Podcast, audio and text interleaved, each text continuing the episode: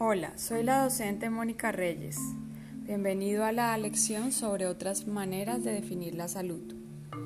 En la lección anterior, en podcast, vimos la definición de salud de la OMS.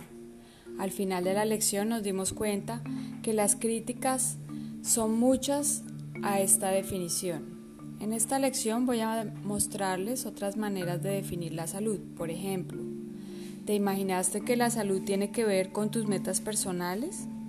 ¿O que tiene que ver con hacer las cosas como otros miembros de la especie? Bueno, vamos a ver otras alternativas para este concepto. Te invito a que naveguemos en un mar de definiciones. Allí puedes pescar la que más te guste.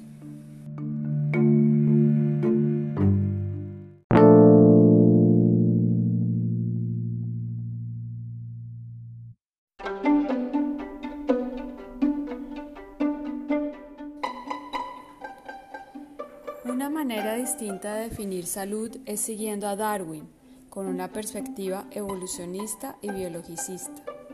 ¿Se acuerdan de Darwin? Sí, ese mismo que dijo que solo sobreviven las especies que logran adaptarse.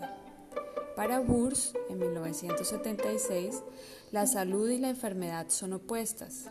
La salud es un funcionamiento típico propio de la especie humana o de los Homo sapiens.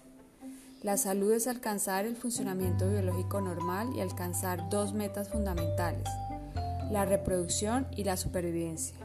Oigan esto bien, si no te reproduces no alcanzas la meta de la especie. ¿Qué les parece?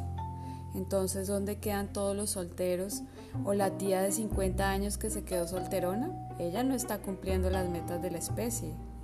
Esta corresponde con una visión naturalista de la salud.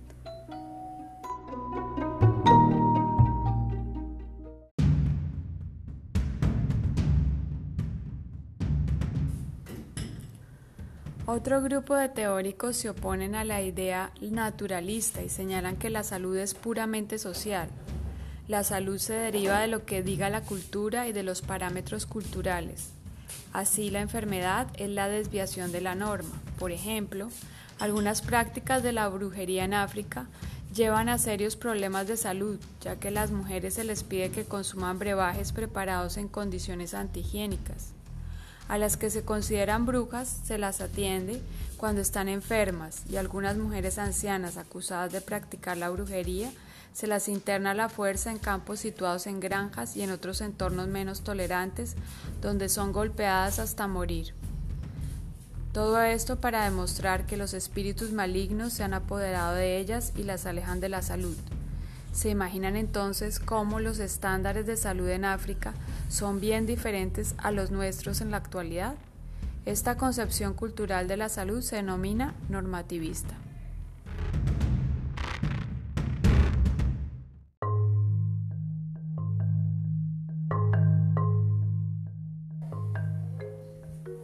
Otras definiciones más holísticas de salud se concentran en la salud como capacidad, el autor principal de esta corriente es Noderfeld, quien se refiere a la salud como capacidad, ability, de alcanzar metas personales, vital goals.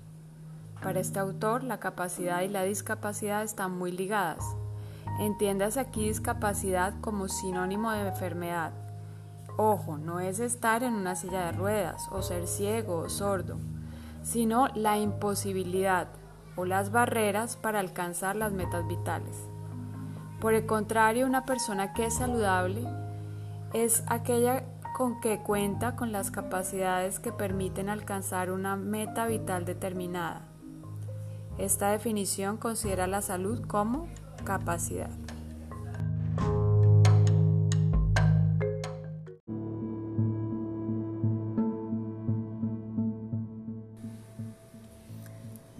La última definición en este mar es la definición de salud existencialista. Esta visión fue sostenida por el filósofo Nietzsche. La salud es entendida por este filósofo como la habilidad para producir una vida que tenga sentido, una vida en la que haya una realización de la persona, no haya desorden ni daño.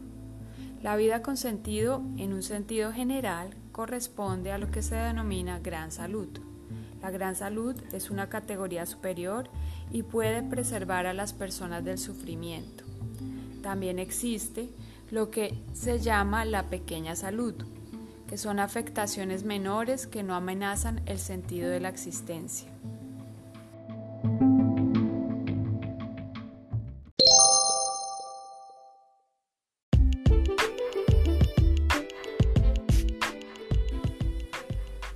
Para terminar este podcast nos damos cuenta que la salud puede ser definida de diferentes maneras.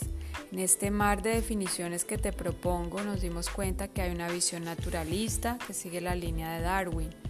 Hay una visión normativista que sigue la línea cultural. Hay una visión de la salud como capacidad, habilidad. Y por último, una definición existencialista basada en la filosofía de Nietzsche. Todas estas nos plantean diferentes maneras y todas estas son válidas para definir salud. Con esto, hemos visto que la OMS nos plantea unos retos en su definición, pero hay otras alternativas que tenemos como psicólogos para definir la salud. ¿Cuál elegirías?